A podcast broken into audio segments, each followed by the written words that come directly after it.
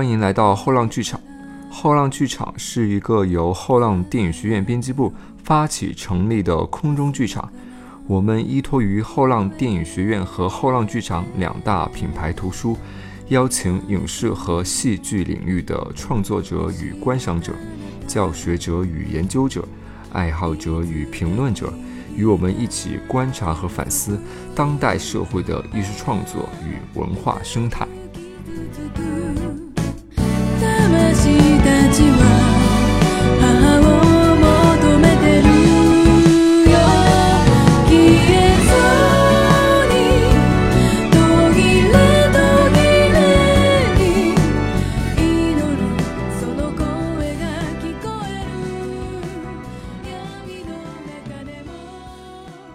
嗯、大家好，欢迎来到后浪剧场，我是草草二。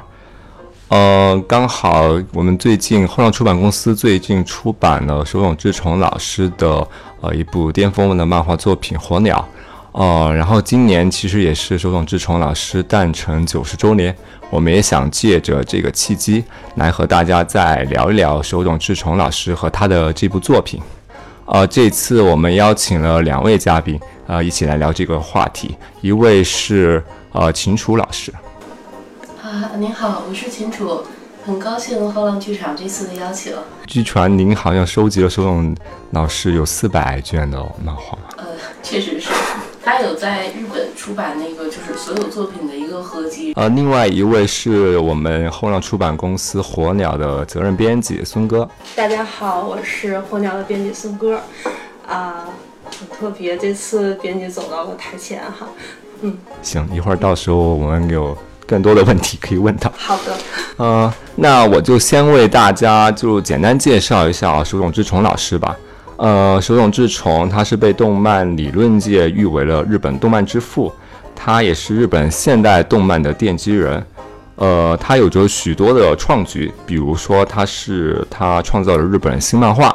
呃，他也是日本电视动画的先行者。呃，在他四十三年的创作生涯中，手冢一共画了有十五万页漫画，呃，题材多种多样。呃，有人有很多人说他是那个回到呃过去的当代人，因为他那个时候画的一些漫画题材，其实就呃恰恰现在以及日本当代动漫界已经非常流行了。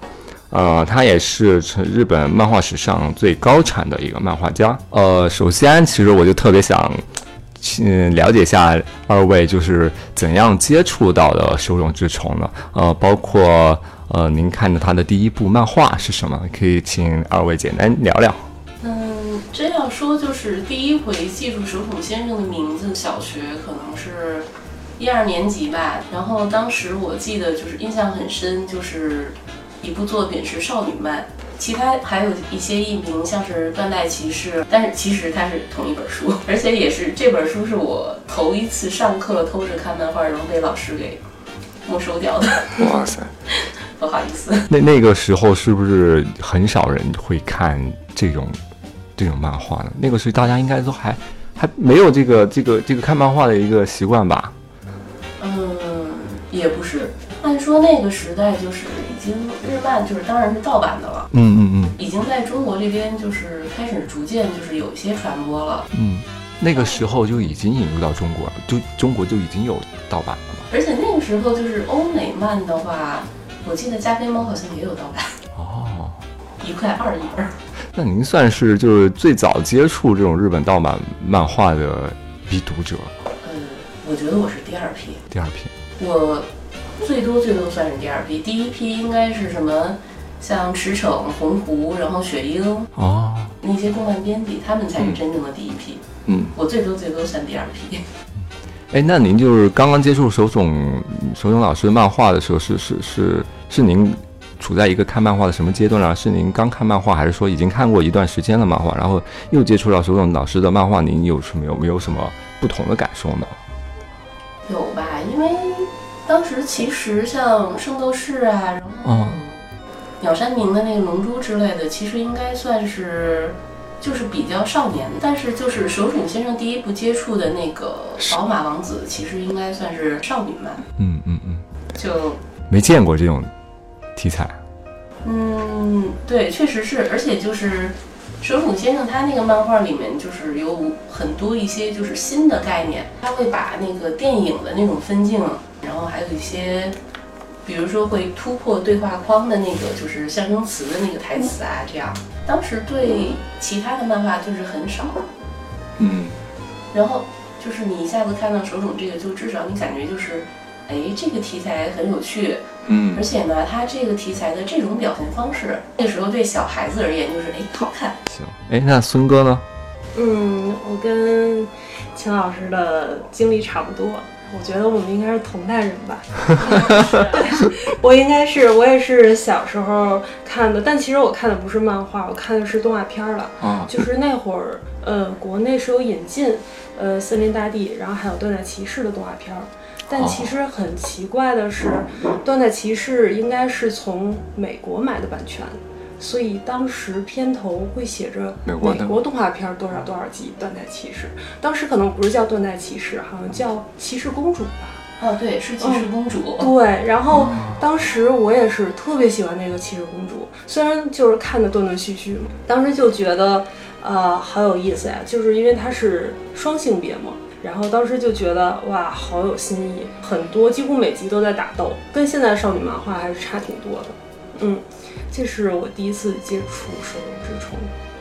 那那在他之前，你一看的是什么漫画呢？在的啊，惭愧，其实我看的第一部漫画是《乱马》。哦，哦那也算是吧。我也不知道为什么父母会同意我看乱马。其实里边儿，嗯，就是我不知道为什么会对双性别有一种执念，就是当时也很喜欢。当然还有同期的机器猫。其实我有一个，呃，不好说它是不是盗版。那时的中国市场，我觉得它可能版权意识比较淡吧。其实也是出版社一本一本出的，但是搁到现在来讲，确实是一个盗版的一个现象。就是算是因为是在书店，然后书摊儿都会有卖的一种。我那会儿盗版书也都是在书摊儿和书店买的。对，它上面有印出版社吗？它会有一个版权页，所以理论上来讲应该是盗版书，就是没经过版权的授权。但是在当时算是一个正，就是正规的一个，算是文化的一个接触的渠道吧。嗯哎，聊到这里，其实我就也也想聊一下，就是中国这个盗版的盛行啊。因为，呃，其实据我也查资料看一下，就是其实中国正版引进日本漫画其实不是很多，呃，然后这个资料显示，它好像是从一九八五年统计了，然后到二零一五年，一共是有六百八十六个就有这个书目信息的一个这个这个总结总结。呃，那我其实，而且刚才也就说到那个版权意识比较混乱，其实好像确实好像，比如说那个《火影忍者》，它好像当时引进的时候就有好几个出版社同时出版了这个漫画，不只是这个，好像那个《圣斗士》好像也有这个情况，就是它它它虽然也是正式正式引进的，但是有好几家出版社同时出出版了这个这个漫画。嗯，其实孙哥也应该作为一个编辑，也应该是对这个这个引进方面会会更了解清楚一点。那你觉得就是，呃，比如说日漫，日漫其实非常困难，就中国引进非常困难，是从以前就这样困难，还是说他他只是现在因为某些原因？你觉得呢？其实现在就是，呃，舆论上就会觉得您刚才提到的某些原因，嗯会不会因为这个才导致出版困难？我不知道二位老师听没听说过，就是那个手冢老师之前的那个《原子小金刚》，就是《铁臂阿童木》，刚在美国上映的时候，其实是遭到了一些反对的声音。在美国分级制度是很明确的，嗯、他们对于因为当时的那个《铁臂阿童木》是按照儿童漫去做的宣传，但是美国的对于儿童能看到的东西是很严格的，不能有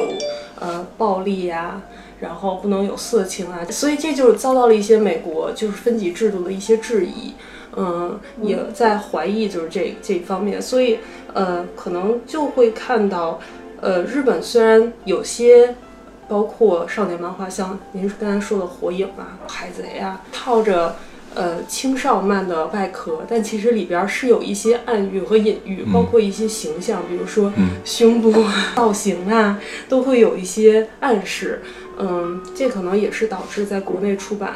很难的一个原因。虽然日本也有分级，但却不明显，不像是欧美漫，我们也引进了不少成成年人可以看的文艺类的嘛。但是他们一看就是成年人看的，家长也不会把他们买来去给孩子看。但是日漫很多情况下，因为它造型的原因，会让家长觉得这个孩子可以看，结果买回去觉得哇，虽然日本它也分的，就比如说少年漫、少女漫各种类型，但就像你说的，就好像因为它日本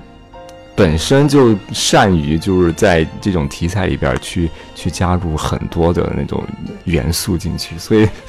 普通人可能一看封面不知道不知道，但其实那那里边还是有。很有其的玄机。对，像国内出版业，就是他们审查，其实也也是卡的卡这个审核的这一道关的其中一个原因。呃，其实聊到了这个这个日漫的出版，那我们就就回到火鸟吧，因为火鸟其实也是我们刚刚出版，然后就由孙哥简单的给大家介绍一下我们这一版的火鸟和其他版本嗯哪些不同。因为据我所知，这个火鸟版本其实非常非常多，包括手冢手冢老师自己在连载的时候就分了好几个那个出版社去连载。那就孙哥介绍一下我们这一版的一些信息吧。嗯是这样的，那个，首先我想说一下，就是《火鸟》这个这整部系列是花费了手冢老师多半生的时间。呃，这也是为什么我们要首先出《火鸟》这部书。大家也都知道，《火鸟》是没有一个完结篇的，它是算是一作。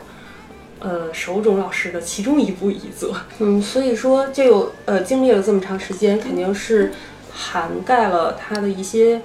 呃想法和期望。说到版本，我们这次呃除了这呃正常的篇目以外，还收录了抗版的《望乡篇》、呃雨衣篇，还有漫画少年版的黎明篇，还有三篇是比较特殊的，是休息篇和大地篇的手稿，包括火鸟舞台剧的剧本儿。嗯，这个应该很多之前出版社很很少出这个东西吧？嗯，呃，除了大家可以能找到的漫画少年版的黎明篇以外，其他的是比较难在市面上能看到的，包括在网上可能也很少会有相关的资源。呃，提到这个三十四年啊，我就为什么突然转到这儿了？就是我们这个休息篇是一个比较特别的一篇，只有六配，就是六页的内容。它呃，休息篇是。相当于在手冢去世前十八年做的一个篇章，他在那个时候可以从那个六页能看到手冢可能他已经感受到了自己身体的一些变化。他在休息篇的时候说了一些有关对呃，就是相信读者在看到这一篇的时候也会有一些自己的理解。嗯，手冢的最后一篇火鸟是画的太阳篇，应该是刚好一年的时间。太阳篇的最后是男女主角手拉着手，呃，跟随着火鸟说去找一个属于他们的美好世界，是一个很有也是蛮意味深长的一一个结局。嗯嗯，呃，虽然说，嗯。所有故事，整篇故事可能是没有完结，但是感觉在太阳篇的这个结局里边，火鸟，嗯，已经感觉是可以完结的。对手冢可能已经有一些征兆和预感，所以做了一个这样的一个结尾。嗯，嗯那那秦老师应该看过很多版的火鸟吧？啊，其实也不算多少版，就是我最开始看的肯定就是。还在上学嘛，然后后来陆陆续续就是看过东贩版本，然后最近是你们新出的这个版本。不得不说，你们这个应该是内容最全的。我虽然买了四百本的那个全集，啊啊，但其实就是封印好了，然后一般不会去动它的。哦，就真的是摆在书架上，珍藏。因为就是个念想嘛。嗯，你想就是按说就是东贩那个版本，首先它那个是中文的嘛，然后就是。相对来说，翻译也算是比较准确，但是它的内容确实没有你们的这个齐。提起火鸟，其实我先想到的就是给我铅笔。啊，对，那是手冢老师的最后一句话。对，是一个怎么说呢？就是手冢先生他的作品，他这么多这么多产，而且就是说他的题材和跨度特别大，就是嗯对在当时来说，很多想法都是前所未闻的，但是他运用到里头嗯了，嗯嗯。我非常敬佩他。那那就是从内容上面，你觉得有什么不同吗？就是多个版本。嗯，多个版本的话，就是内容它收录的，就是有没有更全？嗯，我觉得现在这一版就是目前市面上应该是内容最全的。它是收录了讲谈社的那个版本系列的，是吧？提到这个版本，哇，正好还有一件事，嗯。呃，很多人都说《火鸟》是一个环嘛，虽然每本都是独立的故事，但是它是能连接成一个环。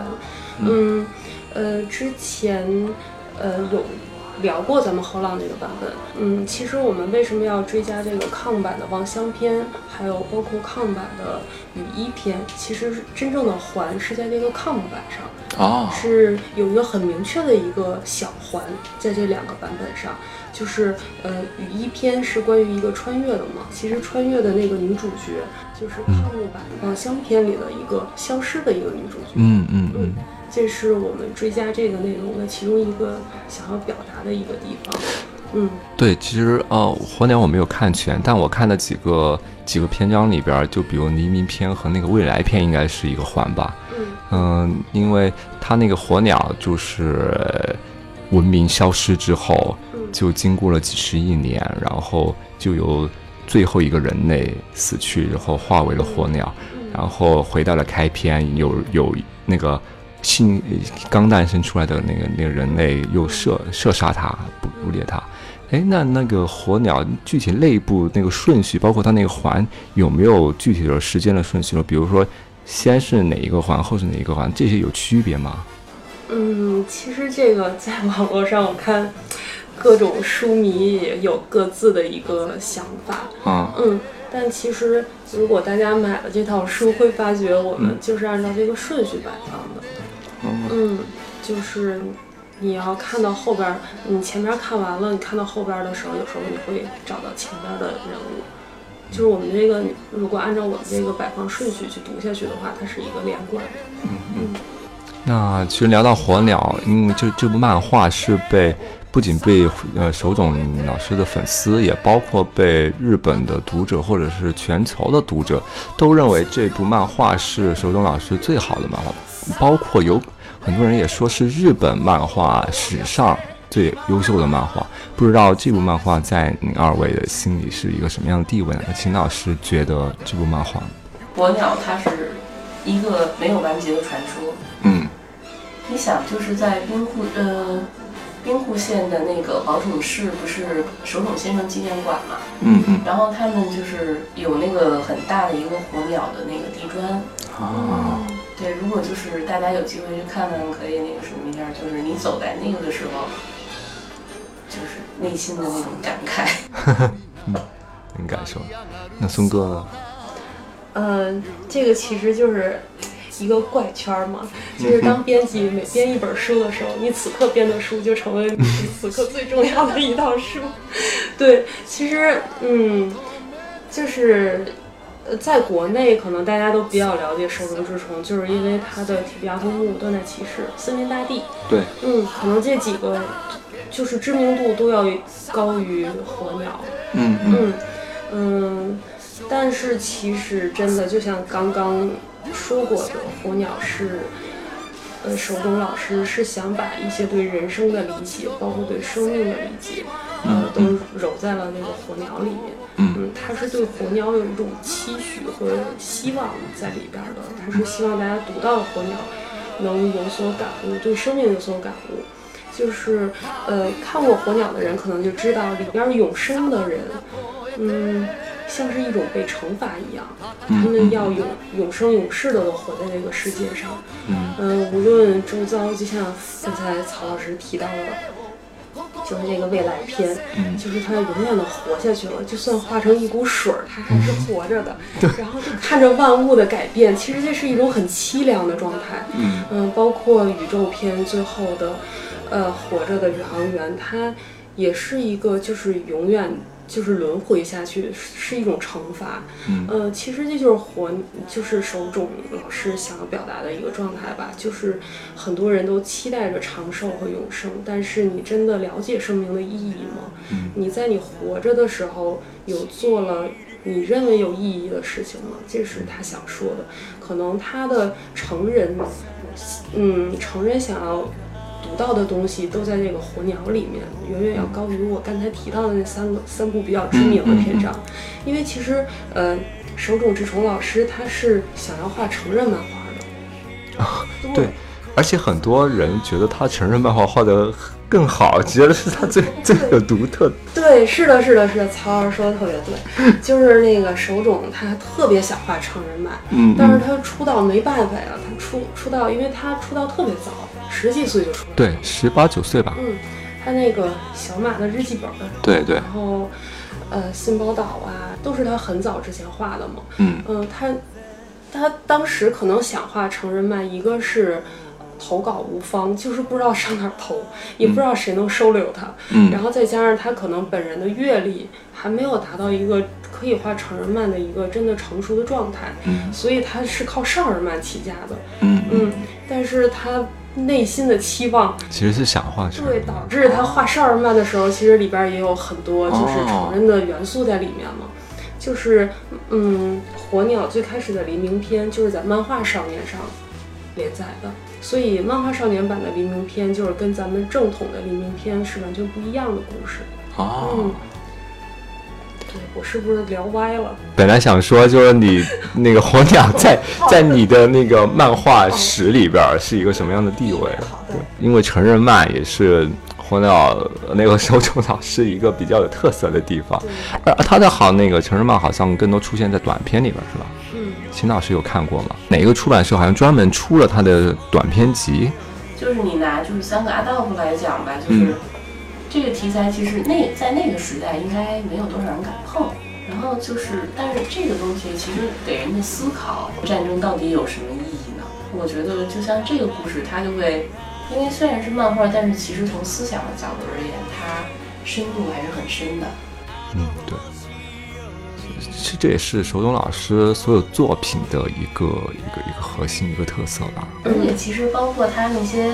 所谓的少儿漫画吧，有的时候你认真研读，你会发现，好像这个里面也带着一些就是成人式的思索。对，是的嗯，是的。所以就是手冢先生这个不能真的不能算是单纯的少儿漫。对，就整个日本的漫画就是很难去界定这个，呃，是几岁读啊，是不是太老了就读它就会觉得很幼稚。其实，嗯，很多经典的日漫都是都是感觉是全年龄段的，手中老师尤其是这样的。嗯，因为他是一个极其反战的人嘛，因为他其实他自己是参与过对，那个的，所以他自己的反反战的思想其实更深刻。对，没错，他是看到过，呃，大量的尸体，嗯。然后一些死伤，一些不必要的一些伤害，他都是经历过的。嗯，然后包括他，嗯，他对虫子很感兴趣嘛，对对对，是虫嘛，虫制作，对，包括出版了一个漫画《人间昆虫记》嘛。啊，对对对，是的，是的。但他有一段时间就突然间不碰虫子了，啊，是吗？对，就有两个两个说法嘛，一个是他真的是太忙了，没有时间碰虫子，还有一个说法就是因为虫子，他一般研究虫子就会拿虫子做标本嘛，哦，嗯，他有一个说法，就是他见了太多的尸体，他已经不想再去哦为了自己的爱好去收集这些东西了，所以他把它放弃了。这都是无法考证的事情。嗯，嗯，其实刚才聊到了这个手冢老师，就是就是其实日本漫画的这个内容上面的一个含混含混性，就是你他没有规定你是哪哪一个年纪要读什么，哪一个年纪要读什么。其实这个其实就可以聊到，因为手冢老师正是这样的一个开创者，他就是这样的一个新新漫画的一个开创者嘛。因为在他之前那些传统漫画都是单格或者四格漫，呃，甚至是连环画。他是真正把那个漫漫画里画格那个那个作用给给用用给运用起来的，这个其实也也可以聊，因为呃，手冢老师有很多很多可以聊的，他有很多很多第一那种首创这种关键词的东西，但对，那我们就挑出来，其实我我觉得如果聊他的漫画，那必须去聊他对漫画这个形式的那个创新的运用，就就就是说他的那个画格的呃运用，就是从我自己看，我我没有我没有看太多的漫画，我只是简单翻了翻，就我自己的感觉而言，就是火鸟是不是他所有漫画里边，就是这个画格的运用或者是日漫特点最最浓的一部呢？因为我看他前前几期的漫画，呃，还是以那种有点 PPT 式的那种转换有点儿多，但是火鸟真的是把那种拟声词的运用，包括一张一页里边儿单格的那种，呃，用那种场景的那个感觉，比如说那个火山喷发的那种感觉，火山喷发，然后抱着一些拟声词滋滋滋滋的那种，好像是他所有漫画里边儿，我感觉是不是运用的最最好的一个。可以这么说，因为直到他生命结束都在画这个作品嘛。他这个持续的时间对因为非常长。对，对，哎，他跟等于作品是一直在成长的。嗯嗯，其实就聊到他的漫画，其实手冢老师应该是去迪士尼学习过，他好像借鉴的挺多的，比如说他借鉴了中国，也借鉴了迪士尼。对对，如果从他的画风，其实他的画风我觉得也也也可以聊，就是他的画风特别有特点，就是他带有迪士尼的那种圆润和卡通感，是不是？是。包括在火鸟里边都有很多那种大鼻子、啊、那种大眼睛的那种卡通感。日漫有一个，我觉得有一个很很很重要的特点，就是所有人长得很像。对，而且大眼睛。对对对，就一张脸都长得很像，包括现在的日本动画也是一样，就是不是有很多那种这种段子嘛？就比如青音少女，就是 就就就换了。对对，换了一个头发，换了一个眼睛的颜色，但是他的脸长得一模一样。但这个反而就就就就是成为一种特点啊，就是它虽然是借鉴了迪士尼的那个卡通式的东西，但是又有日本的这种这种风格在里边，美美国的东西挪用过来，然后然后再把自己日本的一些东西再再再重新组合成为一个他自己的东西。有这方面的因素，嗯但是就是也有一些应该是刻意的，就是手冢先生的作品这么多部，但是呢，就是表现惊讶或者那个什么时候会出现一个很典型的漫画人物是什么？是葫芦珠。这个我记得以前读到的哪本书里说过，好像说是。呃，是是他妹妹设计的，还是说是他根据他妹妹的玩具设计出来的这个形象我已经不太记得了。嗯，但是就是你贯穿他这个很多漫画，这个小猪都会出现过，这是不是手冢治虫自己的一个幽默特色呢？在很多不同的作品里，他都会有就是胡子爷爷啊，胡子爷爷，然后在很多不同的作品里都会有那个就是断代骑士这个青月，嗯，他这种就是。就是这个像刺猬一样的头型儿，嗯会有很多妹哦，就是不同作品里的妹子会是这个头型儿，嗯嗯，然后包括就就是一个坏人的角色，那个是叫什么？好像是叫洛克，大鼻子是吗？不是洛，呃，就是那个洛克长得像个电影明星的那个形哦象，，那对那是稍微有点尖。对，戴一个墨镜，我记得。嗯，然后也是这个人，他在很多作品里都是担当坏人。其实刚才就是说到手冢老师的这个幽默，其实可以总结成就是他特别喜欢在他的漫画里边加入自己个人的表达。嗯我记得他有他在火鸟里边也还加了这种不二夫的一些笑料，各种笑料，就他不在乎这个这个漫画里边那个当时的情境和时代是怎么样的，是的，他只要想加他就加进去。对他特别，就是游戏心特别重嘛，就是特别好玩的一个，就像小孩儿一样。我觉得嗯他的个性，嗯这也就是直接造成了他在他的漫画里他非常强烈的作者表达，这也是他的一个特色。其实刚才就是我们一直在聊手冢的漫画，嗯嗯，最后我觉得他最被大家认可就是他漫画之神，还是他呃那个主题，就他表达的主题，他是他在那么早的时代就表现出了那些呃很宏大的、很具有思考性的一些那些主题。他自己说他，包括很多人去研究他，好像也是说他的那个主题是呃可以总结为是对生命的一个呃探索，就是他对生命的一种尊严。不知道二位就是从看过他的这些漫画以来，觉得他对这些主题性的表达是怎么样的一个感受呢？嗯，怎么说呢？你说手冢先生有主题吧，其实是有，但是你要说他没主题，某个程度上其实也是没有。这是当然，这是我的个人理解啊，是因为就是很多时候他提出来这个，就是他这个作品里讲了一个故事，但是呢，他又会让你，他同时表达了他的观点，但是同时引着你去思考。嗯嗯嗯，所以就是他看他这个书吧，有的时候不是说像一些就是比较那种就是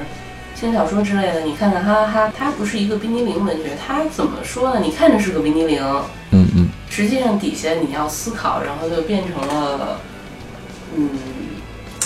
找一个什么东西来做个比较呢？我想想，就是可能不同的人去看他这个同一个故事得到的角度和那个思考出来的东西都不同。嗯这个也是因为它里面就是有很多的思想在表露，嗯然后就是各种不同的题材，它这样就是，我个人认为它就是这种用的，它的题材以及思想表达是非常就是在当时以及包括在现在来讲都是非常有思考深度的。嗯，对。我就我个人来讲，我是很喜欢的。嗯但是这里其实可以插播一个，就是反对派，啊就是手冢老师最知名的一个反对派，就是宫崎骏嘛。呃，宫崎骏其实对他的这个主题其实给予了很强烈的一个反对，就是说他的这个悲剧性色彩，呃，太过刻意了。就包括他说他的这个主题其实太过刻意了，他就相当于就我自己，我有一点点感受，就是说，我觉得手冢老师更多是他的创意和他的那个呃主题，他其实有很多很多主题，还有很多很多创意，但是他好像在表现这些创意或者在描述这些创意的时候，确实有点儿。呃，宫崎骏所说的就是比较简单，比较直白，你有没有这种感受呢？嗯，会有，就是其实我在 做这套书的时候，就是会有封底的一个设计嘛，跟设计老师黄海老师聊了聊，这个封底都用什么呀？然后说不行，就其实用一些呃书内的东西是最好的，大家现在也能看到的，就是。贝曼的台词都挺悲伤的，就是，嗯，就是里边儿就是在愉快，就其实它的核心，就像刚才曹老师说的，它会有一些小悲伤。嗯，我觉得跟手冢本人是有关系的。就是其实他，呃，我不知道我的理解对不对啊？宫崎骏老师在创吉卜力的时候，一个赞助人的，呃，是个书店，对，等于他的起点。虽然我不知道德间书店的资，呃。资金是有多么的雄厚，也可能就是很很平常的一种资助，但是他是有一个外力来帮他的，包括他已经是，呃，应该算是八几年吗？创办的，就是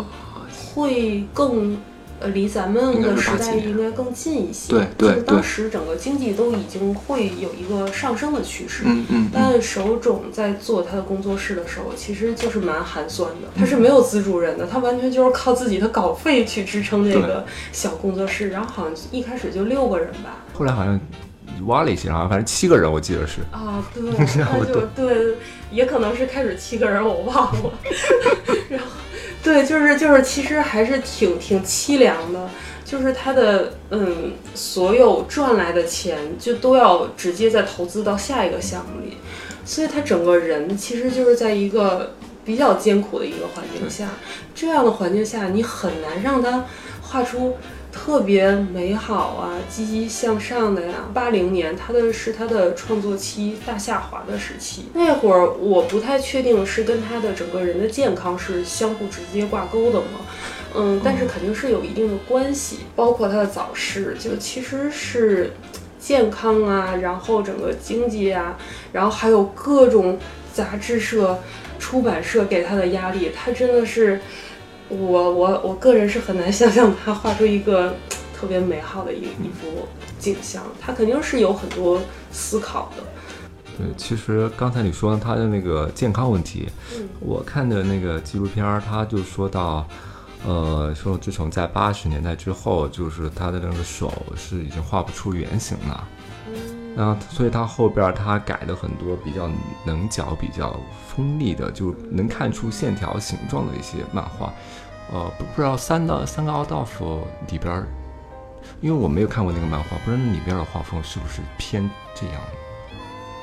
就好像和他前期的那种圆形的卡通型的，好像比较明显。他的纪录片他自己是说他画不出原型了，所以他得改变他的画风特色。嗯，那其实刚才就是刚才峰哥是提到了，就是这个做动画这一点哈。嗯，那其实我们就可以转到这一上面。其实因为啊、漫画其实也讲的差不多，但是确实漫画是我觉得是对于手冢治虫是最最重要的一个部分。即便是他特别爱动画，但但是我觉得漫画确实我们得必须去多多聊，就是，然后刚才你说到他那个是比较比较困难的那个创作，其实就是因为他做动画而来的，因为他动画全每一部都要亏钱，他就必须要画更多的漫画去赚钱，然后去做下一部动画。有一个有一个特别有意思的一点，他不就建了那个工作室吗？对，重制作嘛，对，重重制作。然后有人说，就是外界嗯呃有编辑说啊，这个工作室有一个隧道，这个啊隧道可以直接通到银行，一定是 有这样说法。对，有这个说法是呃手冢老师自己在自传里说的。这个这个隧道，呃，他手冢治虫每天晚上都要从这个隧道来来回回通过，这样他就能带着钱回来，因为他欠了一一屁股债。然后手冢听到之后也特别无奈，但是自己也不得不承认自己就是一个就是花钱。特别大手大脚的一个人，嗯但是其实他也都是花在了自己事业上。那秦老师对这部分，您觉得手冢老师就转到动画这上面这些，您觉得是什么看法呢？嗯，从个人角度来看，就是说，漫画是贯穿了手冢先生整，就是整个人的完整的一生，因为他其实是从小时候，好像五六岁就开始自己对，好像是他妈妈最初是他妈妈给他读漫画，然后他产生了兴趣。对，然后等于说他还是特别特别小，还是小孩子的时候，他就开始就是画着玩儿了。然后就是到后来，他慢慢就是一直上学的时候也在画，然后在学生期就会去一些杂志社出版或者出版公司去投稿嘛。然后到他一直就是说离世的时候，都是在念叨给我铅笔。嗯嗯嗯，他既然就是说他已经就是说是漫画经营到这个程度，那么他肯定会想把它动画化。为什么？因为他想像迪士尼一样，能够让漫画啊动起来。嗯，而且就是怎么说呢？这个人他非常的不容易，因为嗯就是现在站在我们旁观者的角度上来讲，就是你做一个拓荒者，嗯你把这条全是荆棘的路，把荆棘劈开，然后走出一条小路来，这个是最难的。嗯因为只有有了这条小路之后，你之后走的人才能更多、更方便。嗯嗯所以就是，其实要提到这个的话，我就很想他能留在长盘庄的那个岁月。那那是一段怎样的？呃，故事这样，长盘庄呢其实是一栋很小的公寓，嗯嗯然后当时吧，就是陆陆续续就是手冢治虫搬进去了，然后嗯松本零士也搬进去了，嗯嗯就是年轻人们虽然那个时候大家都很穷，但是充满着对漫画的热爱和梦想。嗯然后长盘庄曾经被，包括到现在，嗯嗯都是被称为就是漫画家梦想诞生之地。嗯 就是大家当时就是说会很激烈的，就是在里面讨论啊什么。虽然条件很艰苦，但是这个怎么说呢？就是这一段时期就好像类似于你在大学的那个住校和那个就是舍友们，然后就是很亲切的那种，是那样的一种嗯岁月。同好会一样对，而且就是长盘庄出来的那个就是同期的那些漫画家，嗯有很多出来都是非常有名的。嗯就是说那个那个地方其实是漫画家朝圣之地，算是。对，就是如果要是我个人形容的话，我会觉得就是长盘庄的岁月嗯是日本漫画就是崛起的，就是梦想开始的地方吧。行，其实刚才其实我们就想说，手冢老师在转为动画人的这一段经历，因为这一段其实包含他的功与过嘛。他的功，我们可以，因为刚才那个秦老师其实讲的比较感性，其实比较感性一点。那么我我就自己就我就理性给大家就简单就去介绍一下，就是他的功其实更多是引呃，首先肯定是创造了这个日本电视动画的那个先河，他是开创了这个那个铁臂阿童木是这个先河嘛。那他但是呃，他先他又因为这个热播而创造了周边的收益，他的这个阿童木的形象。呃，即便是在今天，也具备了很强的商业价值，所以当当时也是开创了一个周边的一个先河，就大家开始觉得原来这个也能赚钱，嗯，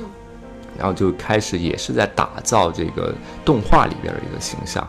呃，然后又开始不断的改改进它的那个制作和运运营的模式，又开始引进了一些广告商。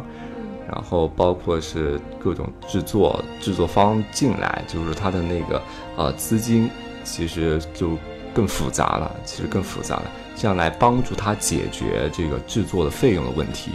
但是呢，其实因为我们都知道这个这个动画制作其实费用非常大，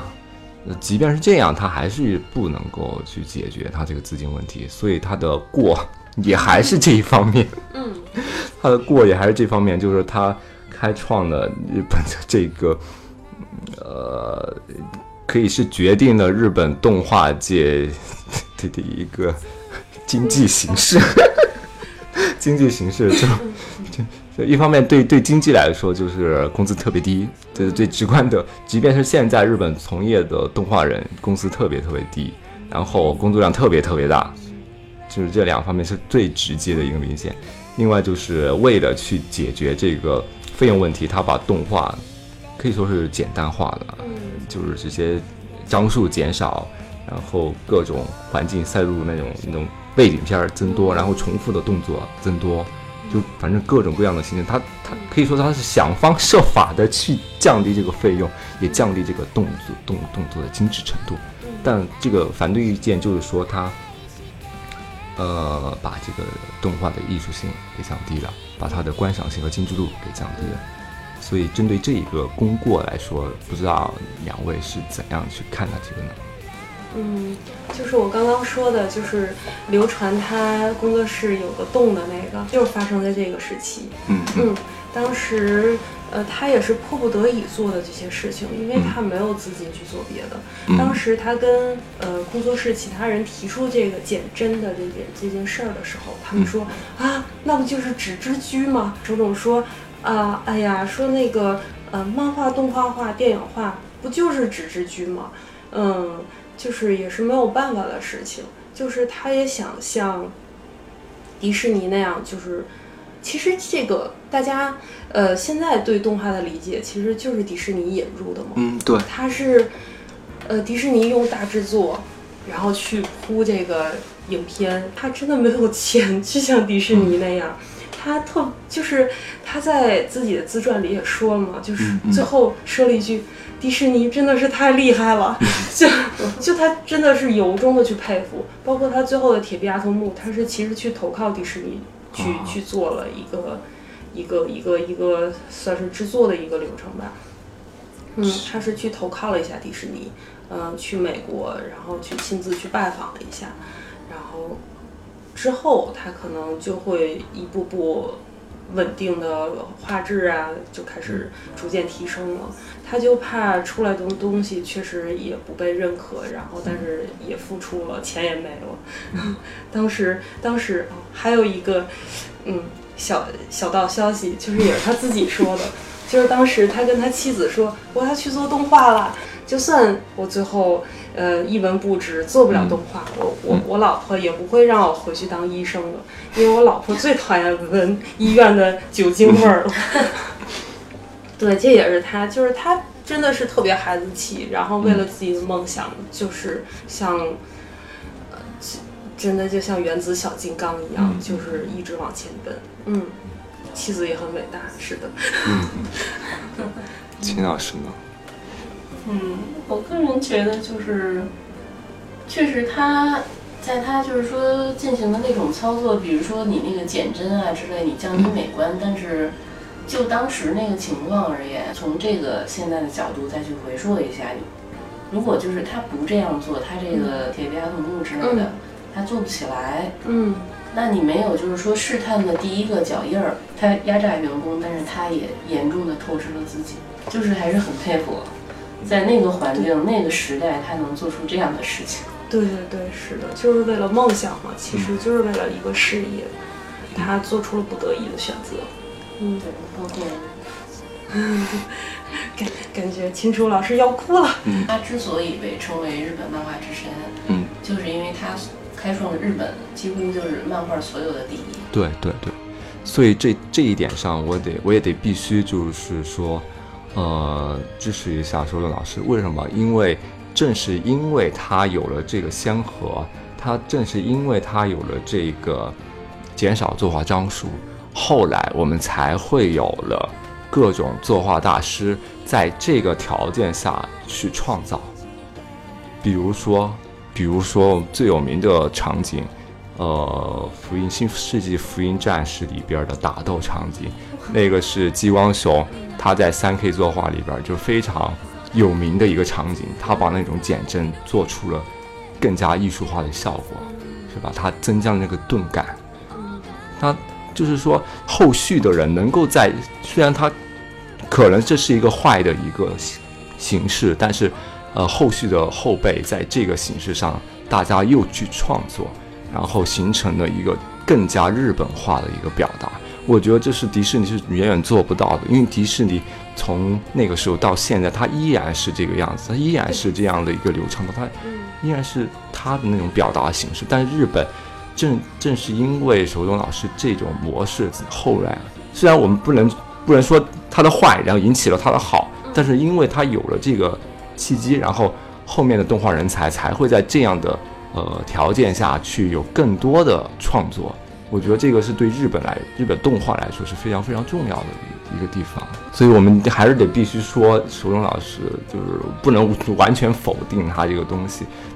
比他其实他的功与过都是可以来回说的，我觉得他的功与过都是来，比比如说，他就你刚才说，他就是为了想要去创造一个迪士尼那样的帝国，他他要去做这个阿童木，他必须要把这个阿童木做得更好。他即使他会要花费多少多少钱，多少多少人，多少的精力，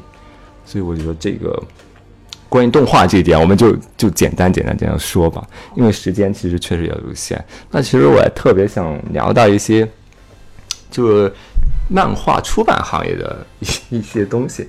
因为因为因为其实呃很少，其实现在很少有去谈论这个漫画出版的事情。嗯，那么今天就刚好能请到孙哥来，其实也想给大家讲讲这个漫画出版行业的一些故事，因为 因为手冢老师其实是一个特别典型的一个例子，就是他是呃日本就是画漫画画的最多的人，所以他每天每都要画很多很多漫画。呃，我听说他是呃同时有过十五部还是十三部连载漫画同时进行。嗯、当时就那些编辑啊，就必须，因为他必须要编辑必须要去出版，是不是？所以我看很多就是说编辑直接去住到他家了，或者各个出版社的编辑有各种勾心斗角啊，怎么样让手冢先画我的漫画？对对，有各种各样的故事，不知道你们二位有没有看过这样的事情？据说是真的会有这种情况，想一想其实挺吓人的。我记得是那本书好像是谁写的，好像是手冢先生的孩子写的。据说有一个编辑特别厉害，把手冢先生撵的没有没地儿躲没处藏。当然，就是也添加了一些我的理解，因为嗯离我看到那个书已经过了很久了，嗯我记得不是特别清楚。嗯然后就然后呢，结果就是手冢先生去跟这个杂志的总编去说：“哎呀，不要让那个谁谁当我的编辑，受不了啊。” 然后总编就说：“如果不让他当你的编辑呢，连载要停喽。”然后手冢沉默，然后回去继续画稿子，挺同情的。孙哥，其实其实最近刚好有那个 NHK 的纪录片嘛，就是我们与少年 Jump 的五十年，其实很多就写到了漫画编辑和这个作者的关系。然后漫日本那边比较独特的一点是，它那个有一个编创一体，嗯就是说这个作者和这个编辑其实是需要一起去共同去完成这个漫画，并不是说就坐在那边画了，然后编辑审核出版，嗯就这样。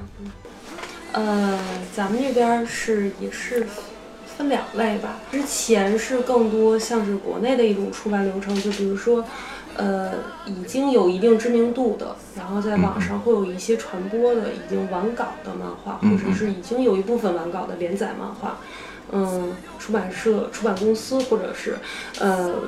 会去签他们。这样的话，这种是一种完成度比较高的，就是我们可能编辑来讲没办法做太多的调整。然后还有一种就是现在也在签的一批原创作者，是他们刚刚是企划的部分，嗯嗯，然后会有一个故事大纲。像这样的话，我们会尽量，因为嗯，日本的漫画业已经很成熟了嘛。对其实编创一体是对作者和对出版社双方的负责。嗯，因为编辑会有更多时间去看参考其他的书目嘛，呃，他会有很更好的市场的一个直觉，包括我们的营销编辑啊，也会对市场的就是有很很好的一个把握。他们提到的一些意见其实是有助于作者的，比如说人物的设定，你是否是更鲜明，然后包括你这个女主角有没有够漂亮。其实一个作品的女主角特别重要。就是我们很难像福建一博老师画的那么任性，然后也没什么感情线，但依然那么好看。就是我们就是真的是几百年出一个这样的，鬼才。对，真的是鬼才。我们不能要求每个作者都这样，嗯所以我们尽力会提一些自己的要求。但是我这边通常就是，比如看了他的分镜之后，我会做一些提示，然后按照分镜都给它标出来。但是主要的线和大纲我是不希望改变的，因为是作者自己的东西。呃，成与败都是他的灵魂和思想在里面。就是我是觉得国内原创就现在就是这种两种情况，一个是直接签成功的比较成功的作品，一个是呃创作作品的话，就可能大多数编辑都会跟我一样，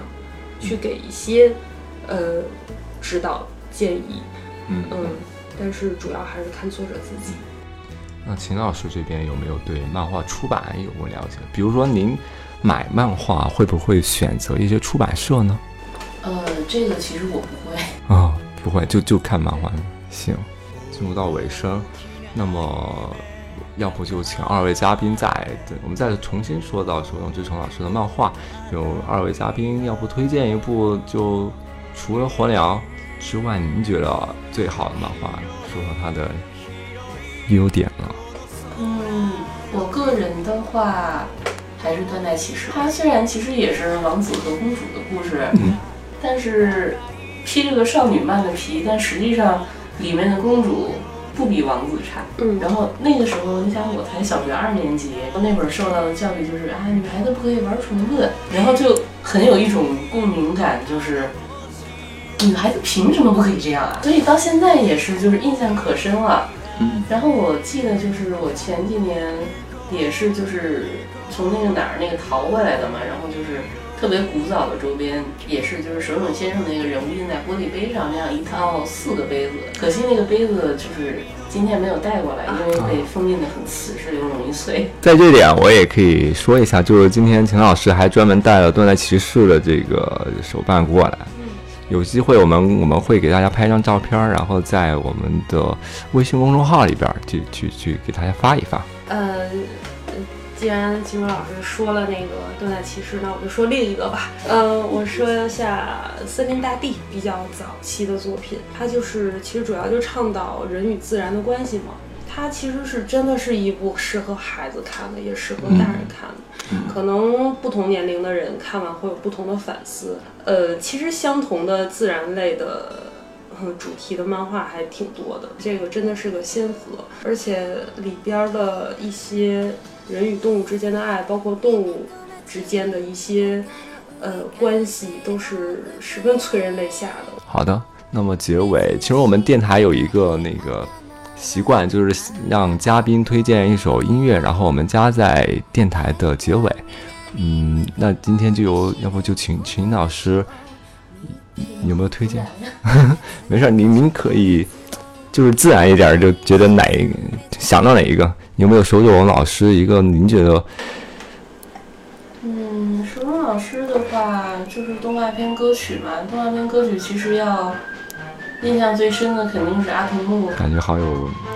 回忆杀的感觉？好好，那我们就最后呃再次感谢二位，那么就大家再见。谢谢，谢谢你的邀请，很高兴。好的，再见。